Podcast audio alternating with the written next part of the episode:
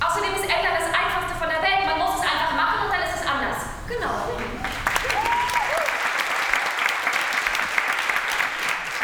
Guck mal, wir schmeißen fast so viel weg, wie wir einkaufen. Krass, oder? Das wird alles nur hergestellt, um es wieder wegzuschmeißen. Ja, aber die machen daraus wieder neue Verpackungen. Ne? Dafür gibt es viel zu viel Müll. Und was passiert mit dem Rest? Der wird verbrannt. Oder kommt in andere Länder. Ach, Scheiße. Mittlerweile geht es darüber hinaus, zu sagen, die Welt ist nicht nur veränderbar, sondern sie muss jetzt sofort verändert werden. Und zwar radikal, ansonsten gehen wir alle drauf. Und das ist jetzt das vierte Kinderstück sozusagen, was wir über diese Problematik Umweltzerstörung machen. Und dann machen wir zur Not noch ein fünftes. Wir lassen einfach nicht locker. Und das finde ich genau richtig und wichtig. Das kann man nicht oft genug wiederholen. so. Der Klimaschutz ist zu einem der wichtigsten Themen überhaupt geworden. Passend dazu läuft im Grips Theater Berlin gerade die neue Inszenierung von Himmel, Erde, Luft und Meer. An Grundschulen, Hochschulen und an Lehramtsstudierende wurde parallel dazu das Klima-Power-Paket verschickt, eine Anleitung zum Umgang mit Umweltschutz, Klimaschutz und Generationengerechtigkeit. Grips Theaterpädagoge Fabian Schrader. Es geht darum, Kids auch eine Handlungsfähigkeit und das Gefühl von, ich kann was dagegen machen, mitzugeben. Denn gerade mit so großen Gefühlen, die Kinder vielleicht manchmal nicht einordnen können und auch mit Angst, können sie besser umgehen, wenn sie ihre eigene Handlungsfähigkeit dabei merken. Mit voller Energie. Der Podcast der Gazak.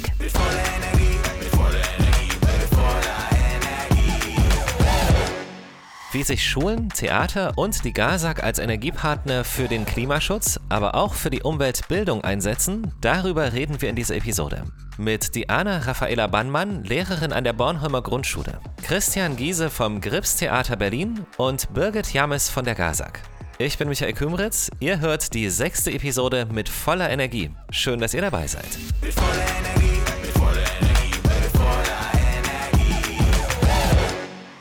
Also erstmal danke, dass wir den Gazak-Podcast im Grips-Theater aufzeichnen können. Es gibt ja zwischen dem Grips und der Gazak eine jahrelange und sehr enge Verbindung. Seit 2005 ist die Gazak Kooperationspartner und aktuell auch Förderer des Theaterstücks Himmel, Erde, Luft und Meer und des Klima-Power-Pakets. Und alle zwei Jahre verleihen das Grips und die Gazak gemeinsam den Berliner Kindertheaterpreis an Nachwuchsautorinnen und Autoren. Ähm, aber wollen wir erstmal eine kleine Vorstellungsrunde machen? Diana, du bist Lehrerin an der Bornholmer Grundschule und warst auch am Klima-Power-Paket beteiligt, oder? Mhm. Äh, und wie? genau, ähm, ich habe einige Workshops hier mitgemacht, weil ich einfach denke, Theater gehört in die Schule und die Schule gehört ins Theater. Ähm, genau, und du durfte immer wieder mal mitwirken und dann gab es ja vorher schon ein Paket dann kam das Klimapaket und dann wurde ich gefragt, könntest du mal drüber lesen, ob sich dann auch die Übungen überhaupt umsetzen lassen in der Schule. Und ich glaube, das ist immer, wenn du einen Lehrer oder eine Lehrerin hast, die dann davor steht und sagt, los geht's, so wie die Schauspieler, die dann einfach den Anreiz geben und sagen ja, okay, ich bin begeistert, ich mache mit. Okay. Einen großen Anteil an der Umweltbildung hat natürlich das Gripstheater. Herzlich willkommen, Christian Giese, Schauspieler und Autor hier am Haus. Heißt das auch quasi doppelt so viel Einfluss? Ja, das ist eben das, was ich auch als meine Aufgabe sehe, zu sagen, irgendwie, was sind die Inhalte, die wir hier verbreiten wollen. Und wenn ich die Möglichkeit habe, das sowohl als Schauspieler als auch als Autor zu schaffen, bin ich natürlich total froh.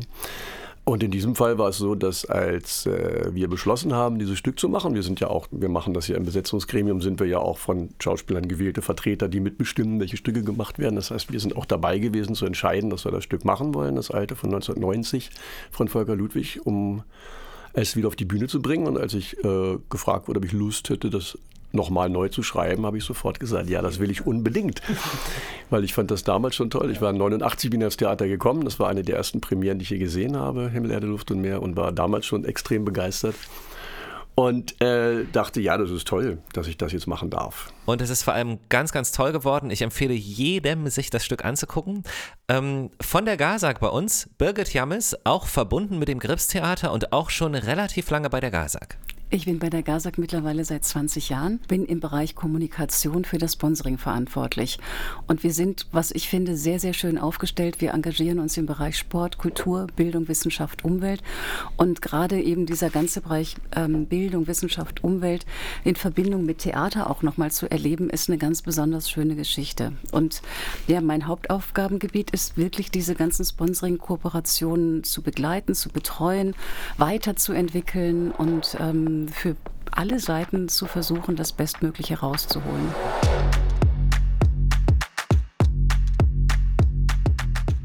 Das Theaterstück Himmel, Erde, Luft und Meer ist eine Neuauflage von 1990. Wenn man das nicht weiß, denkt man, ja, passt halt perfekt in die Zeit, ne? Aber das haben die Macher damals vielleicht auch schon gesagt, weiß ich nicht.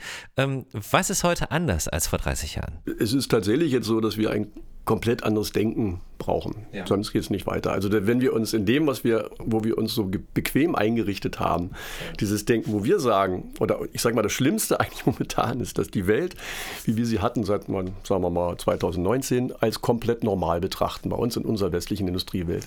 Und das ist es nicht. Das ist eine Lüge natürlich, weil das ist nichts weiter als eine Special Edition, die wir uns geschafft haben und wo die, der Rest der Welt bitter für bezahlt, jedes Jahr und wir sie eigentlich nutzen, ohne ein Recht dafür zu haben. Diese Denke aufzugeben, das ist, glaube ich, das Krasseste, was uns bevorsteht. Und da werden wir nicht drum rumkommen. Mhm. Und welche Rolle spielt das Thema für dich ganz persönlich? Ich merke, dass ich da ganz krass an meinen eigenen Ansprüchen ständig scheitere, logischerweise, weil ich denke, ja, ich mache jetzt das, ich fahre Fahrrad, ich mache dies. Und ich merke, dass es natürlich hinten und vorne nicht reicht, logischerweise. Und trotzdem, und das ist auch was ich denke, was vielleicht mein Stück ein bisschen erzählt, ist jeder kleinste Versuch der richtige. Jede Kleinigkeit, die man macht, ist schon ein Schritt weiter. Und ähm, ich glaube, das ist vielleicht das Entscheidende, dass wir mittlerweile diese Denke jetzt draufkriegen, äh, zu sagen, ja, jede Idee ist die richtige. Und nicht zu sagen, nee, wir müssen das große Ganze sehen, das muss sich rentieren und dann muss man dann letzten Endes so an die Wirtschaft denken. Sondern, äh, ja, ich will ja auch gar nicht so polemisch sein. Ich denke, ich will auch die alten Feindbilder gar nicht mehr haben. Weil es ist nicht so, dass wir sagen können, ja, die Industrie ist schuld, die Politik ist schuld, der Verbraucher ist ja selber schuld, sondern wir müssen jetzt wirklich, wirklich sehen, dass wir gemeinsam an dem Kram uns ranmachen. Mhm. Sonst wird es nichts. Ähm, wir denken ja ganz oft, an dem Thema kann ja eigentlich gar keiner vorbeikommen. Aber ist es wirklich so? Wie ist es bei euch in der Schule, Diana? Wie findet Klimaschutz da statt? Also wir versuchen schon teilweise doppelseitig zu drucken, damit wir nicht so viel Papierverbrauch haben. Gerade mit diesen Testungen, die ja auch jetzt stattfinden in den Schulen, zwei bis dreimal pro 25 Kinder. Wir haben über 600 Schüler, also da kommt jeden Tag einfach sehr viel Plastik raus und dann fliegt mal was da und dann sage ich immer, wir waren noch im Theater, wir haben uns das doch mal angeguckt, wie sieht denn das aus? Ja, wir haben Kinder, die gehen zu Fridays for Future. Da werden Kinder auch rausgenommen von den Eltern. Super. Aber jeden Nachmittag fangen wir immer wieder an und dann wird immer gesagt, ja, ja, wir müssen doch wieder bei uns im Klassenzimmer anfangen. Und gehst du selbst mit gutem Beispiel voran? Ich bin Interrail gefahren, äh, habe anscheinend 90 Prozent CO2 gespart, aber in Unsummen von Kosten die sehr, sehr hoch waren. Ich kann mir nicht vorstellen, wie Studenten eigentlich damit fahren sollen. Ähm, unkomfortabel. Also da hat man keinen äh, Luxus. Und ich denke, gerade genau, was wir gesagt haben, 2019, Normalfall, wie wir gelebt haben, ist nicht normal, sondern es ist dieses Prime Now. Ich will es jetzt, sofort, für mich, so günstig wie immer. Geht auch beim Mensaessen ja auch so, dass man da versucht rumzudrucksen. Woher?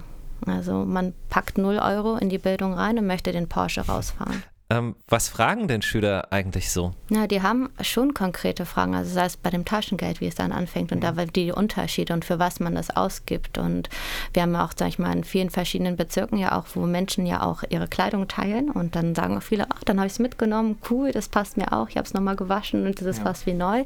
Also teilweise kommt das auch an und es wird auch genutzt, aber teilweise ist es dann wirklich, ich habe jetzt 50 Euro bekommen und kann damit machen, was ich möchte. Okay.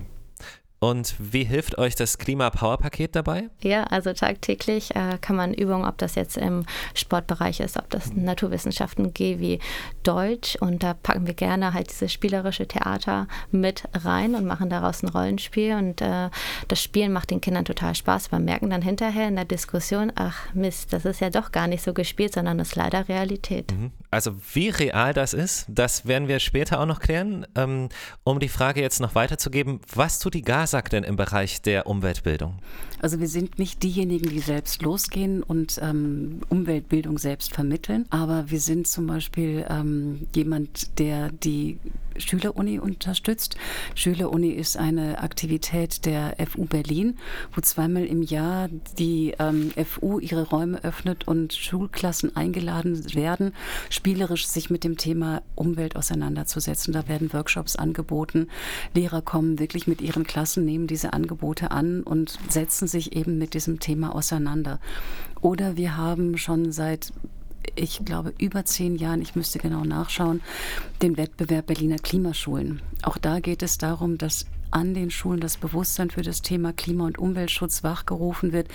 Wir haben einen Partner, mit dem wir das zusammen machen, also gemeinsam mit zwei Senatsverwaltungen, der Umweltverwaltung und der Bildungsverwaltung, haben wir das UFO an der Seite, die letztendlich Tutorials anbieten, um Hilfestellung zu geben, wie man sich dem Thema Klima- und Umweltbildung nähert, welche Inhalte man für welche Altersgruppe anbieten kann und in der Art ähm, wollen wir dazu beitragen, dass ein Bewusstsein geweckt wird, dass man sich mit dem Thema auseinandersetzt und dass man Ideen bekommt, was man tun kann, um klima- und umweltschützend unterwegs zu sein. Und das können teilweise ganz kleine Sachen sein. Das sind manchmal auch Besuch, also quasi wirklich bewusstseinsfördernde Geschichten, dass eine Grundschule einen Umweltsong macht.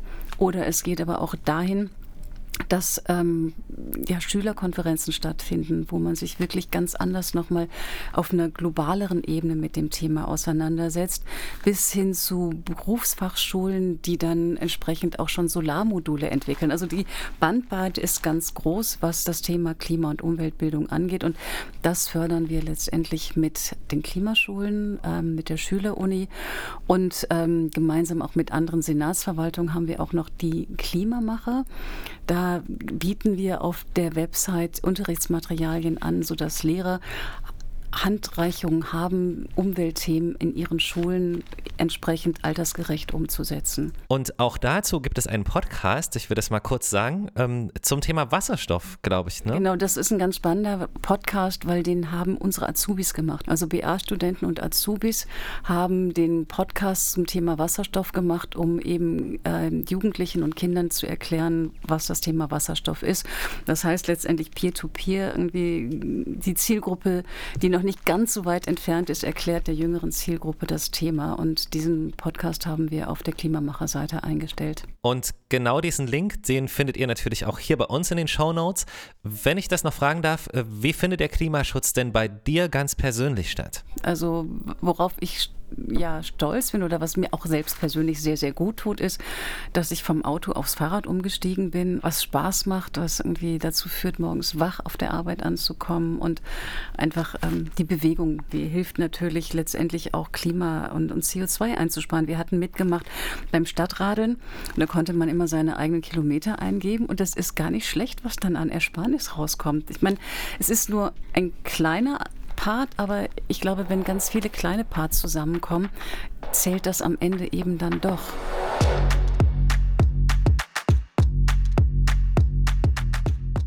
Nach der Premiere im Grips Theater haben wir noch mit Lehrerinnen und auch Eltern gesprochen. Live hat zum Beispiel das hier gesagt. Ja, das Thema Nachhaltigkeit, Klimaschutz, äh, Klimaziele ist, kommt tatsächlich durch die Generation Kinder in die Gesellschaft rein. Ne, das äh, merke ich auch im Privatleben, ich merke es im Berufsleben, dass äh, eigentlich die jüngeren Generationen da viel weiter sind als die älteren ähm, Generationen. Wie seht ihr das? Hat die junge Generation einen maßgeblichen Anteil? Was sagst du, Christian? Also das würde ich jetzt mal so sagen, dass ohne Fridays for Future in dem Ausmaß, wie es war, und zwar eben auch weltweit, hätte es das Thema so vielleicht nicht geschafft. Behaupte ich jetzt einfach mal. Und ich, das sind ja nicht alle Kinder, das weiß ich auch, aber es sind eben viele und es sind einige und es sind immer mehr unter Umständen. Und das ist, glaube ich, das Entscheidende, zu sagen, ja, aus deren Perspektive, konsequent aus deren Perspektive zu denken. Ich glaube, das ist das, was uns auch fehlt. Wir gucken natürlich schön aus unserer Perspektive. Ich werde jetzt nicht so 60, naja, komm. Ähm, da, nee, im Ernst. Ich denke, man sollte eben auch über andere Sachen nachdenken. Man sollte darüber nachdenken, dass man irgendwann mal das Wahlalter lässt mit über, weiß ich nicht, was 70. Was hat denn von, hast du von dem Leben noch? Was wählst du noch? Da sollen lieber die Zwölfjährigen wählen, weil die haben das ganze Leben vor sich. Also auch da anders denken, anders mit anderen Sachen kommen, zu sagen, nee, ähm, wir sind es leider, die es verbockt haben. Das muss man, glaube ich, so sagen. 72 war Club of Rome, da war das Ende des Wachstums war so beschrieben, wie wir es jetzt haben. Kein Mensch hat darauf geachtet, also die Generation meiner Eltern und meine Generation, wir haben komplett versagt. So, das sollten wir, glaube ich, schon mal so stehen lassen. Und wenn wir das nicht wieder noch in der nächsten Generation haben wollen, dann muss sich da was ändern. Das ist einfach Fakt. N naja, bei uns war das Thema aber auch nicht so präsent damals, oder? Würde ich, würde ich bestätigen. Ich glaube, das betrifft unsere Generation insbesondere. Ja. Wir kommen aus so einer satten, glücklichen Zeit. Es war irgendwie Wachstum, es gab immer alles. Ja. Ähm, das, was, was ich noch irgendwie erinnere, war die Ölkrise, aber das, das war, dann irgendwie mal irgendwie ja. zwei, drei autofreie Sonntage und es wurden Plastiktüten vermieden. Die war dann Mangelware. Aber das war das Einzige, was wir getan haben. Und das, was jetzt gerade passiert, dieser, dieser Einschnitt, ähm, dass wir merken, dass die Ressourcen weniger werden und dass wir damit bewusster umgehen müssen, das passiert jetzt auch, glaube ich, nochmal getrieben auch durch die ähm, Pandemie der Corona-Situation, ähm, nochmal verschärft, dass wir merken, das Leben kann ganz andere Wendungen nehmen und ähm, das gibt irgendwie ein anderes Bewusstsein. Ich glaube auch bei uns älteren Generationen, aber insbesondere eben auch bei den Jüngeren, die nochmal darauf aufmerksam machen, ihr habt gut gelebt und wir wollen eigentlich auch eine Zukunft haben und gut leben. Und um das sicherzustellen, muss jetzt eigentlich das Verhalten verändert werden. Mhm. Also absolut, aber holen wir da jetzt schon alle mit ins Boot? Also funktioniert das in der Schule zum Beispiel? Ich finde es halt wirklich schwierig, dieses, man hat dann diese Extremen, ne? Also da kommen Kinder, die geprägt sind von zu Hause und die bringen dann so tolle Gedanken und sagen, ja, das haben wir gemacht als Alternative. Und da hast du wirklich viele Kinder,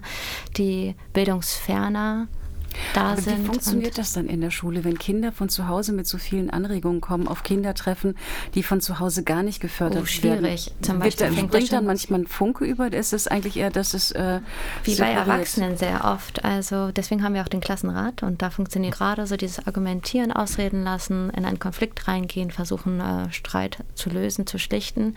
Aber es fängt schon beim Frühstück an. Also wenn man dann einfach die Brotdosen aufmacht, ja. mal zu vergleichen und dann kommt jemand, aber möchtest du nicht vielleicht meinen Apfel gegen deine Süßigkeit irgendwie mal eintauschen und esse doch lieber das und das. Ähm, ja. Da fängt es alleine schon an und das finde ich super schwierig als Pädagoge, Pädagogin ähm, da einzugreifen und dann auch mit den Eltern in eine Kommunikation zu kommen, weil da fängt es auch an. Ja, und vor allem wollen wir der jungen Generation ja auch nicht das Gefühl geben, jetzt macht ihr mal, das ist schließlich eure Zukunft. Kommen solche Gedanken und Fragen manchmal auf? Die Klasse, die ich habe, ist sehr pfiffig. Okay. Ähm, genau, also die sind äh, schon äh, so dabei, dass sie provozierende Fragen haben, also gerne auch mal so zwischendurch, wo man eigentlich das gar nicht erwartet. Und nach dem Stück hatten wir ebenfalls den Fall, dass ein Baum gefällt wurde, während wir Sportunterricht draußen hatten, weil eine Laufbahn hergestellt werden sollte. Krass, also die Situation aus dem Theaterstück quasi. Ja, genau. Die, und wir hatten das Poster ja mitgenommen. Es hängt bei uns im Klassenraum und äh, da hatte ich ein Mädchen vermisst und hatte rumgeguckt und dann hieß es, das Mädchen steht da. Hat meinen Sportunterricht verweigert und hatte gesagt, hier, das ist doch das, was eigentlich auf dem Stück passiert ja. ist. Ähm, und das war was sehr emotionales, berührendes, wo man sagt, oh, das ist dann auf jeden Fall, das trifft dann einen dann wirklich als Erwachsener. Genau. Und das ist dann natürlich sehr nah. Ja, also aber auch schön, dass wir am Ende nochmal bei der Thematik des Theaterstücks sind, mit dem wir angefangen haben. Das alles so zu sehen und Verständnis dafür aufzubringen, gibt auf jeden Fall auch Hoffnung, finde ich. Und es ist ja auch gut, dass die Pädagogen die Kinder auch an die Hand nehmen und befähigen, ja auch mit diesem schwierigen Thema umzugehen. Und ich würde auch genau unseren Hörern einfach mitteilen, man ist nie zu klein, um irgendwas zu bewegen. Wenn man dann sagt, hier, da gibt es diese Schiffe und da gibt es die Industrie, aber tagtäglich geht man da rein, sei es man ist der Schauspieler, sei es man ist der Pädagoge, dass man tagtäglich einfach immer was bewegen kann. Man sieht das nicht sofort an dem Tag, aber dann kommen doch vielleicht mal Postkarten oder Briefe mal an und sagen, ja, wir haben es jetzt doch mal verändert. Und das ist dann, was man leider dann erst in Jahren erkennen wird dass man den Schritt doch gemacht hat, dass es nicht so schwer war, dass es vielleicht einfach mal so Umwege gab. Ist das voll der historische Moment? Also ist das so dieser Moment, wo man sagt, da werden wir später mal zurückblicken und sagen, das war 2020 oder 2021 und wir waren dabei? Ja, und das ist in Deutschland tatsächlich oft so, dass das in Universitäten und Theatern passiert. Die Umwälzung, die gesellschaftliche. Das war 68 ja genauso. Und das ist, deswegen finde ich das sehr schön, wie du das sagst. Ja, dann, wenn wir in dieser Zeit leben, fände ich das geil, weil dann würden wir vielleicht die Chance auch tatsächlich wahrnehmen, wenn wir sie jetzt haben. Ähm, für diesen Podcast vielen, vielen Dank. Also an alle und danke für diesen schönen Austausch. Danke auch. Ja, ja, danke. Vielen Dank. Vielen Dank.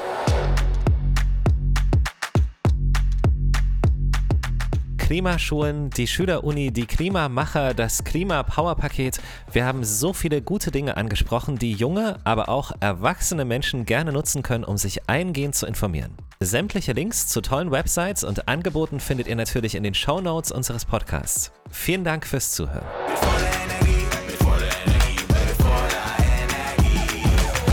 Mit voller Energie. Der Podcast der Gazak. Die Links zur Website und den Social Media Kanälen der Gazak findest du in den Show Notes. Wir freuen uns, wenn du unseren Podcast abonnierst und uns eine positive Bewertung dalässt. Dankeschön.